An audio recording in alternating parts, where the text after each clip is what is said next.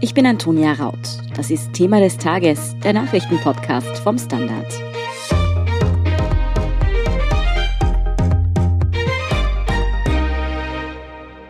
Einige wenige Chatnachrichten haben den ehemaligen Justizminister und jetzigen Verfassungsrichter Wolfgang Brandstätter jetzt wohl seinen Job gekostet. Er hat diese Woche, nachdem diese Nachrichten an die Öffentlichkeit kamen, seinen Rückzug als Verfassungsrichter bekannt gegeben. Was diese Chatnachrichten, die Brandstätter mit dem suspendierten Sektionsleiter Christian Pilnacek ausgetauscht hat, so brisant macht und ob Brandstätters Rücktritt der erste von vielen im türkisen Umfeld sein könnte, das erklärt Fabian Schmidt vom Standard. Fabian, Ex-Justizminister Wolfgang Brandstätter ist als Verfassungsrichter zurückgetreten. Grund dafür sind die Nachrichten, die er und der suspendierte Sektionschef Christian Pilnacek sich geschrieben haben. Was stand denn da drin?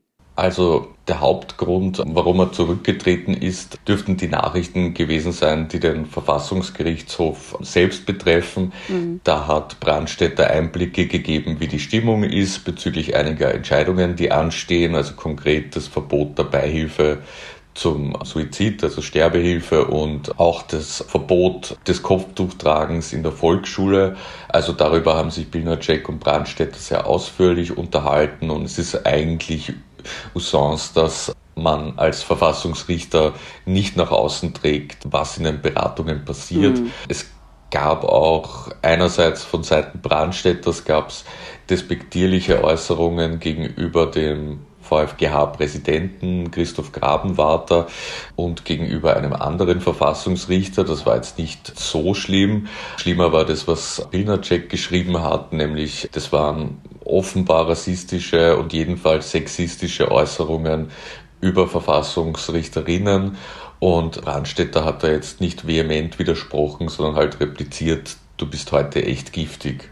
Und das ist sich dann, glaube ich, einfach nicht mehr ausgegangen, dass Brandstätter da den Kollegen am Gerichtshof wieder unter die Augen tritt und auf Augenhöhe mit ihnen sehr, sehr wichtige Entscheidungen für die Republik fällt. Ja, es wurde bereits kurz nach Bekanntwerden dieser Nachrichten auch von seitens des Verfassungsgerichtshofs ein Gespräch angekündigt, das man da führen wollte. Der Rücktritt kam dem dann aber, glaube ich, fast noch zuvor. Wie lief das nochmal genau ab und war das dann tatsächlich in dieser Schnelligkeit überraschend? Also es ist immer überraschend, wenn in Österreich jemand zurücktritt. Aber wie schon gesagt, es hat sich eigentlich, wenn man die Chats gelesen hat und die Medienberichte darüber, war schon klar, dass das eine sehr, sehr schwierige Situation werden wird für Brandstätter. Dementsprechend am Mittwoch war der Verfassungsgerichtshof noch sehr unschlüssig eigentlich. Da hat man gesagt, dass jetzt am nächsten Montag wieder Beratungen beginnen und Entscheidungen gefällt werden und dass man eigentlich so voll ist mit Inhalten, dass man sich damit jetzt nicht noch extra groß beschäftigen kann und das dann in Ruhe macht. Dann hieß es doch, dass eben Präsident Grabenwarter ein Gespräch suchen wird mit Brandstätter schon am Freitag und dieses Gespräch wollte Brandstätter offenbar nicht führen. Da wären wahrscheinlich die Chats im Detail durchgegangen worden und deswegen hat er dann gestern Donnerstag seinen Rückzug bekannt gegeben. Wie hat er diesen Schritt denn erklärt? Ja, er hat eben gesagt, dass er der Institution Verfassungsgerichtshof wohl am besten dienen kann, wenn er sich zurückzieht. Gut, und du hast schon angesprochen, dass die Inhalte dieser Nachrichten ja teilweise wirklich auch ins Persönliche gingen, auch unter Kolleginnen und Kollegen Brandstätters, muss man sagen. Hat er sich denn da auch entschuldigt? Also in bester ÖVP-Manier hat er eigentlich nur beklagt, dass die Jets nach außen gedrungen sind und auf Datenschutz und Privatsphäre verwiesen. Jetzt wissen wir natürlich nicht, was im Hintergrund geschehen ist. Also ob Pilnacek und Brandstätter die Personen, über die sie geschrieben haben, schon angerufen haben etc. Das, das weiß man nicht zu dem Zeitpunkt. Eine öffentliche Entschuldigung oder auch wirklich ein Fehlereingeständnis war da jetzt nicht dabei. Hm. Wie fielen denn die Reaktionen auf Brandstätters Rückzug als Verfassungsrichter aus? Ja, also wie zu erwarten war, die Opposition feiert natürlich, dass es jetzt erste Konsequenzen gibt, auch für solche Chats, erste wirklich schnelle, spürbare Reaktionen und meint halt, dass da noch viel mehr im Argen liegen würde. Und die ÖVP hat sich einfach nur lapidar bedankt bei Brandstätter für seine Leistungen, ohne da jetzt irgendwie die Kritik anzusprechen oder ihn selbst gar zu kritisieren. Abseits davon ist zu sagen, dass innerhalb der Justiz die Nachrichten höchsten Wirbel eigentlich ausgelöst haben. Also es mhm. war ein extrem ungewöhnlicher Schritt am Freitag, dass die drei Präsidenten und die Präsidentin der Oberlandesgerichte, also das sind Wien, Graz, Innsbruck und Linz gemeinsam an die Öffentlichkeit gegangen sind und gesagt haben, man kann nicht so über die Institutionen und deren Mitglieder sprechen, wie es Brandstätter und Pilnacek getan haben. Auch die Justizministerin hat sich, ohne Namen zu nennen, über den mangelnden Respekt vor diesen Institutionen beklagt. Und auch VfGH-Präsident Grabenwarter hat wirklich einigen Chats scharfe Kritik entgegengesetzt und gesagt, er ist bestürzt und erschrocken über die Nachrichten. Also justizintern war das schon eine ziemliche Bombe. Über all diese Chatprotokolle, die da in den vergangenen Wochen veröffentlicht wurden, fragen sich viele Menschen immer wieder, wie sind diese Chats denn jetzt eigentlich noch einmal an die Öffentlichkeit gekommen? Also es ist so, dass eine Auswertung war, die die Staatsanwaltschaft Innsbruck gemacht hat aus dem Mobiltelefon von Christian Pilnacek. Diese Auswertung ist dann zu Beginn der Woche an den U-Ausschuss gegangen und von dort auf wundersame Art und Weise an gewisse Medien gelangt. Mhm. Prinzipiell, also das Smartphone ist in den Händen der Justiz, weil es ja den Vorwurf gibt, dass Pilnacek Brandstätter vorab über eine Hausdurchsuchung informiert hat, nämlich bei Brandstätters Freund und Mandanten Michael Theuner. Das ist ein Unternehmer, ein Milliardär, der zum Beispiel am Heumarkt in der Causa auch viel Öffentlichkeit erlangt hat und der hat einige juristische Probleme. Es gilt natürlich die Unschuldsvermutung und er wird vom Brandstätter beraten und da gab es offensichtlich Hinweise, dass eben eine Vorabinfo über eine Hausdurchsuchung zu ihm gedrungen ist. Er sagt, beziehungsweise seine Verteidiger sagen, dass eine Hausdurchsuchung bei ihm anstand, hätten Journalisten gewusst und dazu auch angefragt. Und bislang ist auch die Beweislage nicht so eindeutig, aber das ist einmal der Grund, warum diese Smartphones überhaupt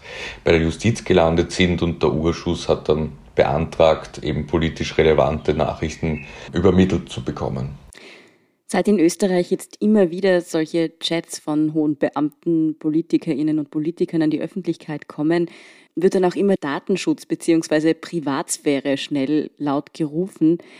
Ist es denn nicht wirklich so, dass solche Chatnachrichten ja im Grunde privat ausgetauscht werden? Also ist es korrekt, da berufliche Konsequenzen zu verlangen?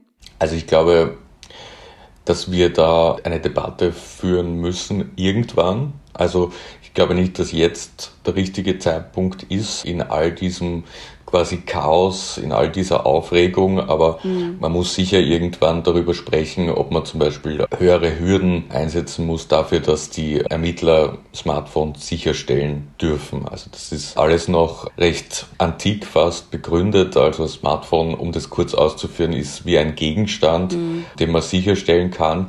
Und gemeint ist mit Gegenständen eigentlich, dass man jetzt bei einer Hausdurchsuchung zum Beispiel eine mögliche Tatwaffe findet und diesen Gegenstand sicherstellt oder dass man eine Dokumentenmappe findet, die womöglich zur Aufklärung eines Verbrechens beiträgt und die sicherstellt.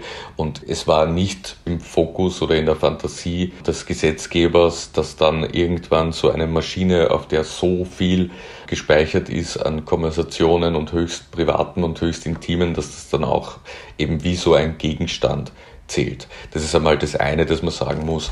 Aber andererseits ist es ja auch nicht so, dass jetzt irgendwer irgendwo hingeht und dort ein Smartphone nimmt und dann einfach das öffentlich wird, sondern das ist alles legal passiert und es ist passiert, weil es schwerwiegende Verdachtsmomente gibt gegen die Personen, weil sie zum Beispiel eben wie in dem Fall ihnen vorgeworfen wird, ein Amtsgeheimnis verraten zu haben, Amtsmissbrauch etc. Also die Verdachtslage ist da schon gegeben. Das ist eine zweite Ebene und dann muss man natürlich sagen, hier sprechen halt schon auch ein Höchstrichter und ein Sektionschef der Justiz miteinander. Das sind wirklich zwei der höchsten und wichtigsten Stellen in einem Rechtsstaat, in der Justiz. Da kann man schon erwarten, dass die auskommen ohne Rassismen, ohne Sexismen oder auch ohne Dinge einander zu erzählen, die sie einander nicht erzählen sollten oder gar dürfen.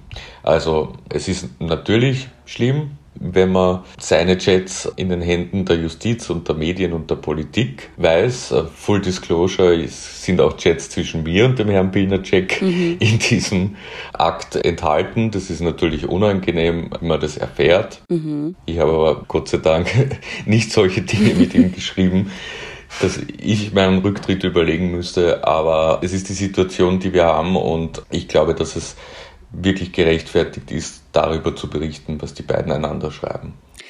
Du hast es vorher schon erwähnt, Christian Pilnacek war in diesen Chatnachrichten ja noch der bissigere von den beiden. Er ist allerdings bereits suspendiert. Das hat mit diesen Chats jetzt aber nichts zu tun, oder? Genau. Also die Suspendierung erfolgte wegen eben dieses Verdachts auf Geheimnisverrat. Es kam dann auch schon zu einer ersten Auswertung seines Smartphones. Da sind dann auch ein paar Merkwürdigkeiten herausgekommen. Zum Beispiel, dass er nach der Hausdurchsuchung bei Finanzminister Gernot Blümel mit dessen Kabinettschef schrieb und dem schrieb, das ist ein Putsch dass er also als Mitglied der Justiz aktiv die Arbeit seiner Kollegen mhm. bei der WKSDA so kritisiert hat, dass er Tipps gab, wie man sich wehren kann gegen die WKSDA, rechtlich etc., dass er womöglich an einer Anfrage gegen seine Chefin, die Justizministerin, beteiligt war, die die ÖVP erarbeitet hat. Also all diese Dinge ist die Frage, ob man das wirklich vereinbaren kann, Spitzenbeamter zu sein und eigentlich der Ministerin und dem Haus loyal zu sein und dann doch so etwas machen kann. Und deshalb ist da verhandelt worden zu Beginn der Woche und es dürfte zu Beginn nächster Woche dann eine entsprechende Entscheidung geben. Wie du richtig gesagt hast, diese aktuellen Chats sind nicht in der Verhandlung zur Sprache gekommen. Und das heißt, es ist sogar denkbar, dass sollte die Suspendierung aufgehoben werden, sofort eine neue wegen dieser Chats ausgesprochen wird. Jetzt mal angenommen, die Suspendierung sollte tatsächlich aufgehoben werden. Ist es wirklich denkbar, dass Pilnacek zurückkommt, beziehungsweise wäre es nicht vielleicht sogar wahrscheinlicher, dass er selbst den gleichen Schritt wählt, wie Brandstätter und freiwillig geht? Also ich glaube eigentlich, dass Pilnacek, ohne das jetzt zu wissen, aber ich glaube, dass Pilnacek eigentlich schon entschieden hat, vor langem, also als die Suspendierung ausgesprochen wurde, dass er nicht mehr zurückkehren wird. Mhm. Es kann natürlich immer sein, dass sich dann verschiedene Gemengelagen ergeben oder dass die, die Motivlage ändert, aber eigentlich glaube ich, dass dieses Ganze, das Anfechten der Suspendierung auch dazu dient, eben mit einer weißen Weste dann quasi das Justizministerium verlassen zu können, also nicht quasi in Schimpf und Schande, wobei man sagen muss, dass durch diese Chats so oder so die Ära Pilnacek ein tragisches Ende findet. Mhm. Fabian, jetzt ist es so, dass unser Kollege Sebastian Fellner, was glaube ich hier im Podcast kürzlich gesagt hat, Rücktritte gäbe es im türkisen Umfeld deshalb keine, da schon ein einziger eine Art Dominoeffekt auslösen könnte. Also wenn X geht, dann muss wohl oder übel auch Y gehen, da sie in dieselben Affären verstrickt sind. Was denkst du, war Brandstätters Rücktritt da vielleicht der erste Stein, der umgefallen ist? Könnten da noch weitere Rücktritte folgen? Also ich glaube, dass der Sebastian hier schon absolut recht hat. Allerdings glaube ich, dass die Angelegenheit Pilnacek-Brandstätter zwar sehr wohl mit der ÖVP zu tun hat und eng auch zusammenhängt und es gibt auch Überlappungen zu der Causa Casinos und zu diesem großen Komplex, der jetzt so viele ÖVP-Politiker erwischt hat als Beschuldigte. Aber ich glaube, es ist noch weit genug entfernt, um diese These des Dominoeffekts nicht bestätigen zu können. Also ich glaube, dass das eher gemünzt war auf diese wirklich enge Clique rund um Kanzler selbst. Natürlich Gernot Blümel, Finanzminister, deren Kabinettchefs, Bettina Glatz-Kremsner, die einst Vizeparteiobfrau war von Sebastian Kurz von der ÖVP, Thomas Schmid, ÖBAG-Chef, Hartwig Löger etc. Ich meine, der muss nicht mehr zurücktreten, aber das ist eher dieses Netzwerk, wo jetzt jede Mauer halten muss, damit es nicht bis zum Kanzler quasi im Dominoeffekt geht. Brandstätter ist da dann schon weiter weg davon. Also der hat eine andere Umlaufbahn rund um das Zentrum der Türkisen als die anderen genannten.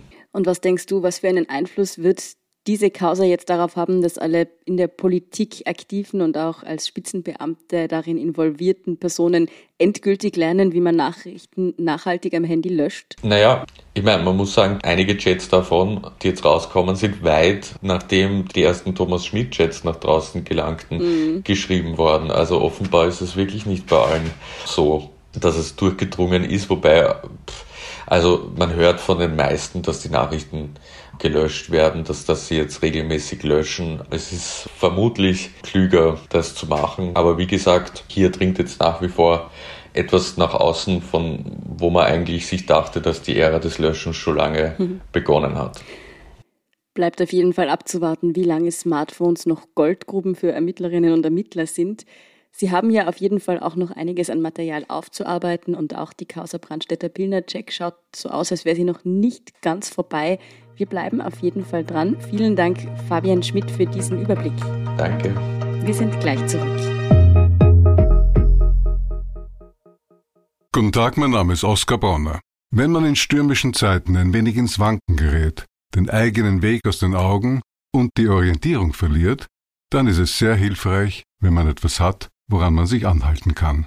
Der Standard, der Haltung gewidmet. Jetzt gratis testen auf Abo der Standard AT. Und hier ist, was Sie heute sonst noch wissen müssen. Erstens. Zum ersten Mal seit dem Sommer des Vorjahres gab es in einem österreichischen Bundesland keinen neuen Corona-Fall. Im Burgenland wurde in den vergangenen 24 Stunden keine Neuinfektion verzeichnet. Insgesamt wurden heute Freitag 333 Neuinfektionen in ganz Österreich gemeldet. Auch die 7-Tages-Inzidenz entwickelt sich positiv. Sie sank auf unter 30 und beträgt damit heute nur 27. Das sind also sechs Fälle pro 100.000 Einwohner. Zweitens. Der belarussische Regierungskritiker Roman Protasevich wurde offenbar zu einem Fernsehinterview gezwungen. Das belarussische Staatsfernsehen hat erstmals ein langes Interview mit dem inhaftierten Blogger gezeigt. Der 26-Jährige gab in dem am Donnerstag ausgestrahlten Gespräch zu, Proteste gegen Machthaber Alexander Lukaschenko organisiert zu haben. Zugleich sagte er, dass er Lukaschenko bewundere. Mit teils zitternder Stimme erhob Protasevich Anschuldigungen gegen andere Mitglieder der belarussischen Opposition. Drittens, die österreichische Autorin Friederike Mayröcker ist heute Freitag im Alter von 96 Jahren gestorben. Mayröcker starb in Wien. Sie war erst kürzlich für ihr letztes Buch für den Preis der Leipziger Buchmesse nominiert gewesen. Mayröcker zählte zu den angesehensten heimischen Schriftstellerinnen und Schriftstellern. Und viertens, klingt lustig, ist es aber nicht. Ein wachsender Teppich aus sogenanntem Meeresrotz an der türkischen Küste bereitet Anwohnern und Experten Sorgen. Die schleimige Masse aus Mikroorganismen ist ein ein natürliches Produkt, allerdings nicht in diesem Ausmaß, wie es gerade etwa vor der Istanbuler Küste auftritt. Der Meeresrotz ist Gefahr für Fischfang und Umwelt. Dass er in solchem Ausmaß entsteht, dürfte mit dem Klimawandel zu tun haben. Mehr zu diesem eher unappetitlichen Meeresphänomen und die aktuellsten Informationen zum weiteren Weltgeschehen finden Sie wie immer auf derstandard.at. Um keine Folge von Thema des Tages zu verpassen, abonnieren Sie uns bei Apple Podcasts oder Spotify. Unterstützen können Sie uns mit einer 5-Sterne-Bewertung und vor allem, indem Sie für den Standard zahlen. Alle Infos dazu finden Sie auf abo.derstandard.at. Und wenn Ihnen unsere Arbeit gefällt, dann schreiben Sie uns gerne eine nette Rezension. Verbesserungsvorschläge und Themenideen schicken Sie uns am besten an podcast.derstandard.at.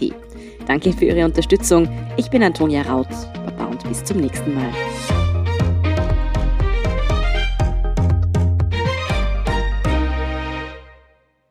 Guten Tag, mein Name ist Oskar Bonner. Wenn man in stürmischen Zeiten ein wenig ins Wanken gerät, den eigenen Weg aus den Augen und die Orientierung verliert, dann ist es sehr hilfreich, wenn man etwas hat, woran man sich anhalten kann. Der Standard, der Haltung gewidmet. Jetzt gratis testen auf Abo der Standard AT.